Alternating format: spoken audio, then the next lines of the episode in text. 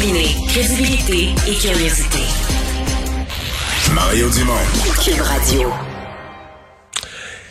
Le sujet est fort à la mode, euh, l'hydrogène comme source d'énergie d'avenir. Euh, vous l'avez à la une du devoir aujourd'hui. Si vous avez suivi le congrès libéral de Mme Anglade il y a deux semaines, on parlait de la création du projet ECO.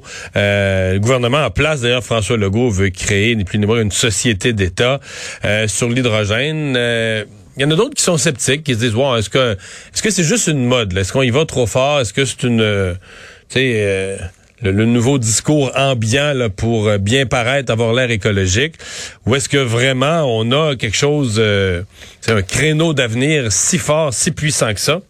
Michel Archambault, président d'Hydrogène Québec, est avec nous. Bonjour, M. Archambault. Bonjour, M. Dumont. Mais vous, vous devez quand même être content, avant d'aller plus loin dans les détails, de voir que là, tout le monde, tout le monde joue les majorettes de votre industrie. C'est vrai. Puis euh, vous dites que c'est une mode. Moi, ça fait 20 ans que je travaille dans cette industrie-là.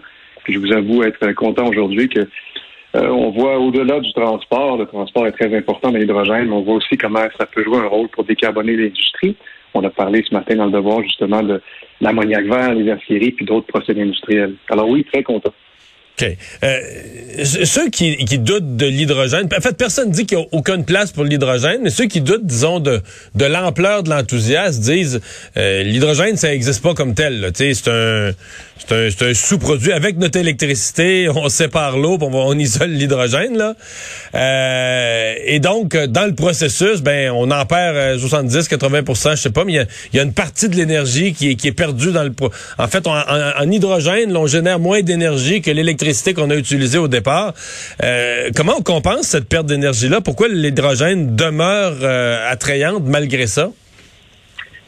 En fait, tout d'abord, on va commencer à faire le parallèle. Si on y va en transport, la même chose avec un véhicule à essence. Aujourd'hui, on est beaucoup, on est très loin du 100% d'efficacité. On est probablement à 30 à peu près.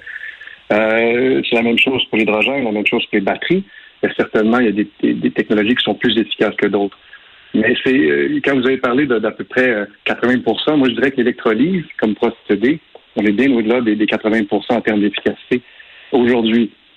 Alors, on n'en perd pas tant que ça dans la production d'hydrogène. C'est quand même énergivore, mais on n'en perd pas tant que ça. Il y a aussi, euh, par contre, des industries qui aujourd'hui euh, se servent de, de, de combustibles fossiles.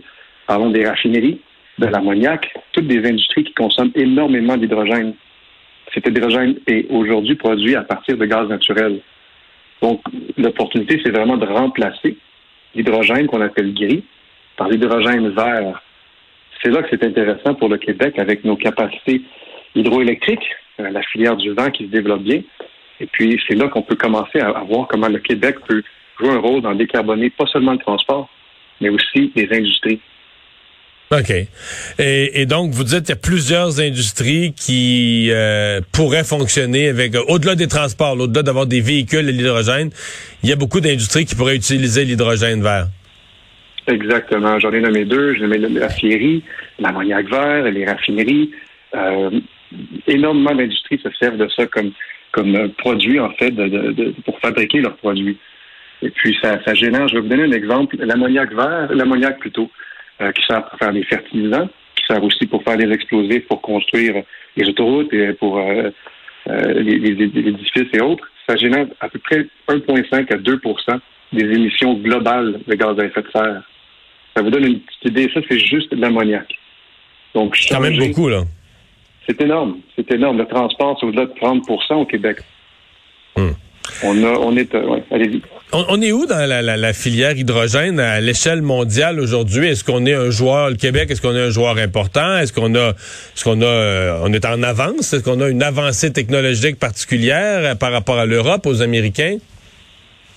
On a, disons, on avait à l'époque une avance. Aujourd'hui, les pays comme l'Europe, euh, les États-Unis, l'Asie ont fait des investissements considérables. On parle de milliards de dollars qui sont investis par la France, le Portugal, l'Allemagne, aux États-Unis il y a deux semaines, et ça a été cité dans le devoir. On parle de 9,5 milliards de dollars qui vont être euh, excusez-moi, investis pour développer l'hydrogène vert. Donc aujourd'hui au Québec, ce qui avait été dit, c'est qu'on avait une vingtaine de millions de dollars, donc pas grand-chose, et puis qu'on a besoin de beaucoup d'argent pour développer, puis surtout redevenir un chef de file avec le potentiel qu'on a avec Hydro-Québec, justement, tous les producteurs d'énergie, tous les détaillants, hein, comme euh, les détaillants pétroliers qui pourraient faire une transition. Fait que vous êtes le genre de, montant d'argent qu'on voit dans le devoir aujourd'hui, d'investissement à coût de, de, dizaines ou de centaines de millions. Vous dites c'est juste c'est ce qu'il faut faire pour suivre le train. Là. C'est pas quelque chose où le, Québec s'en va tout seul dans une industrie à risque. C'est ce qu'il faut faire pour suivre le train euh, à la vitesse où il avance dans, dans les autres pays. Ben, c'est tout à fait justifié. Vous parlez de train, c'est intéressant. Justement, euh, Alstom, qui a acheté Bombardier, a fait un projet de train en Allemagne. Ils ont déjà une quarantaine de trains commandés, 80 trains, je crois, commandés, des trains électriques à hydrogène. Ça s'appelle le Coradia e Puis sur un panel, il y a trois semaines environ, Alstom m'a dit pourquoi nous, on ne pourrait pas amener ce train-là au Québec, justement, puis le démontrer?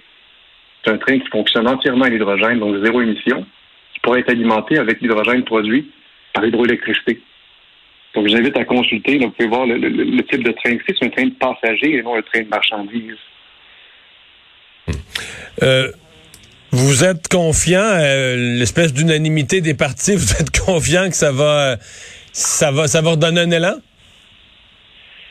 C'est certain que ça va redonner un élan. Euh, un, projet, en fait, vous savez, c'est, pas des projets de dizaines de milliers de dollars qui peuvent tenir la route.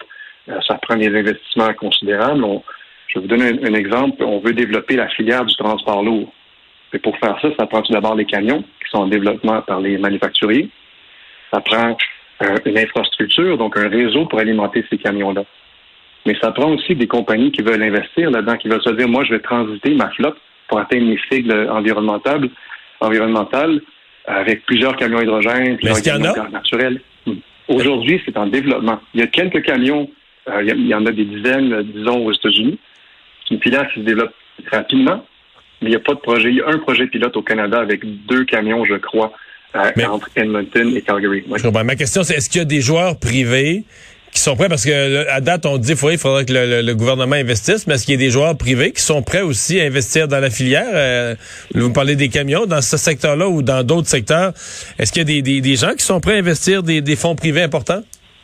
Il y en a des joueurs. Hydrogène Québec compte 44 membres. La dernière fois qu'on s'est parlé, M. Dumont, ça fait environ deux ans. C'était le tout début euh, d'Hydrogène Québec. Ça grossit euh, depuis. Il y a plusieurs joueurs qui veulent investir là-dedans. Par contre, les joueurs sont pas prêts à perdre toute leur compétitivité. Si on regarde une flotte, je vais te dire la flotte A qui fait du transport, qui doit être efficace en logistique, elle ne veut pas nécessairement transiter vers une, une source plus propre parce qu'elle va perdre son avantage compétitif. Donc, c'est là que ça prend de l'aide l'aider à développer son réseau, l'aider à acheter des camions et couvrir l'écart avec ce qui est fait aujourd'hui, le conventionnel diesel ou autre type de carburant. Mmh. Et c'est là que c'est là que vous attendez quelque chose du gouvernement. Monsieur Archambault, merci. Ben, merci. Au revoir, Michel Archambault est président d'Hydrogène Québec.